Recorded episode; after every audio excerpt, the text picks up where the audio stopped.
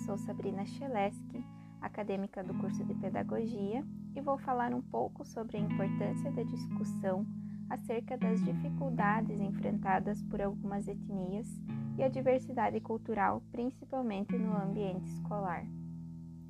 O racismo é fruto fundamentalmente de distorções cognitivas. As práticas racistas constroem-se e são reiteradamente repetidas a partir de preconceitos, frutos da ignorância que grupos étnicos tidos como superiores têm acerca da história das organizações e modo de vida daqueles considerados inferiores.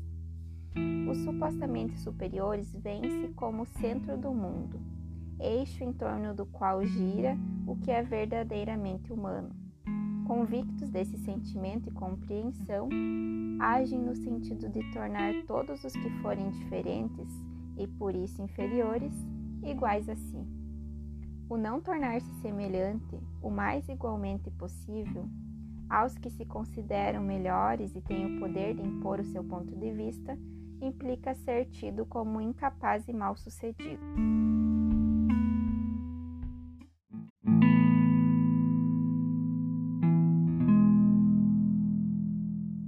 A nossa formação como pessoas e cidadãos dá-se numa sociedade que se considera essencialmente descendente de europeus e perifericamente de índios, negros e de outros grupos étnicos.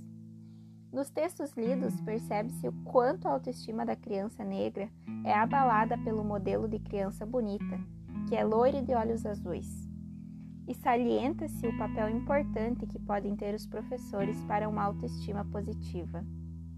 Outros autores dizem também que tanto os grupos de movimento negro como a produção acadêmica apontam para o papel fundamental que pode ter o professor no combate ao racismo e a toda sorte de discriminações. O professor que trata seu aluno negro como se não o fosse está contribuindo para a formação de uma identidade que nega suas raízes étnicas e culturais e busca arremedar outras com as quais, muito provável, que não se identifique positivamente. O encontro dos professores com seus alunos, sobretudo com seus alunos de origem africana, no processo de ensino-aprendizagem dá-se num clima de estranhamento, do qual finge-se não tomar conhecimento e no qual devem ser uniformemente aprendidos conteúdos, comportamentos e posturas.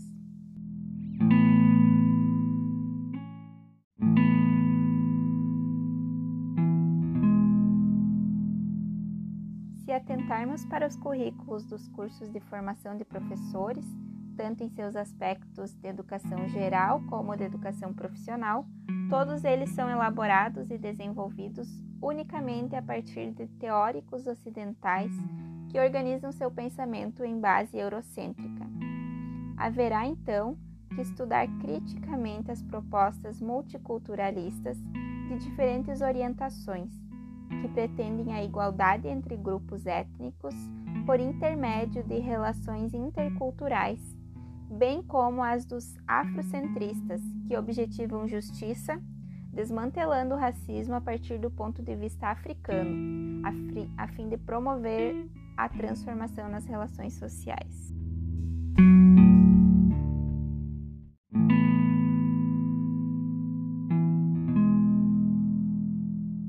Todas as áreas do conhecimento, teremos que estar atentos às africanidades brasileiras, isto é, ao legado africano, a herança que mulheres e homens escravizados deixaram para nós, povo brasileiro. Precisamos de uma pedagogia de fortalecimento da identidade de um povo discriminado em virtude da cor da sua pele. Tal pedagogia tem como princípio primordial o respeito, entendido não como mera tolerância, mas como diálogo em que seres humanos diferentes miram-se sem sentimentos de superioridade ou de inferioridade e expõem-se um para o outro, revelando suas raízes étnicas, culturais, e sendo, assim, um capaz de aprender com o outro, independentemente da posição social ou de autoridade que ocupem.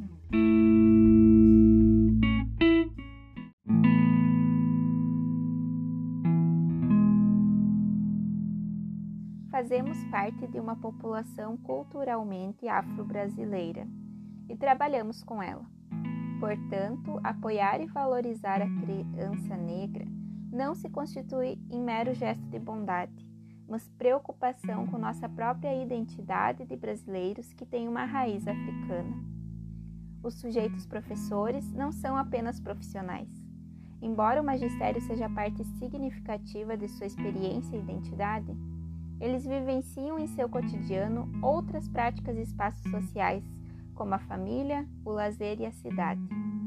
Muito embora tais universos estejam articulados, apresentam territorialidade, rituais, linguagens e gramaticalidade próprios, ampliando as experiências constitutivas dos sujeitos.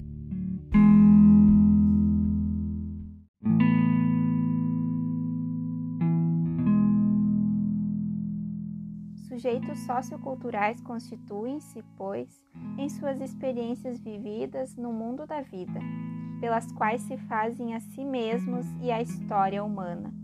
Uma história praxis de sujeitos que são, ao mesmo tempo, sua própria história. Ao demarcar uma certa maneira de ver, de sentir, de perceber, de compreender, de interpretar e significar o mundo, a cultura define uma certa maneira de ser e de agir, um modo de vida, instaurando a diversidade cultural. Sujeitos socioculturais são também seres concretos e plurais. São pessoas vivas e reais, existindo a partir de sua corporeidade e lugar social, a partir de sua condição de mulheres, homens, negros, brancos. Pertencem a diferentes raças e etnias, são crianças, jovens ou de mais idade, adeptos de variadas crenças e costumes, têm desejos, projetos e atribuem variadas significações às suas experiências e ao mundo.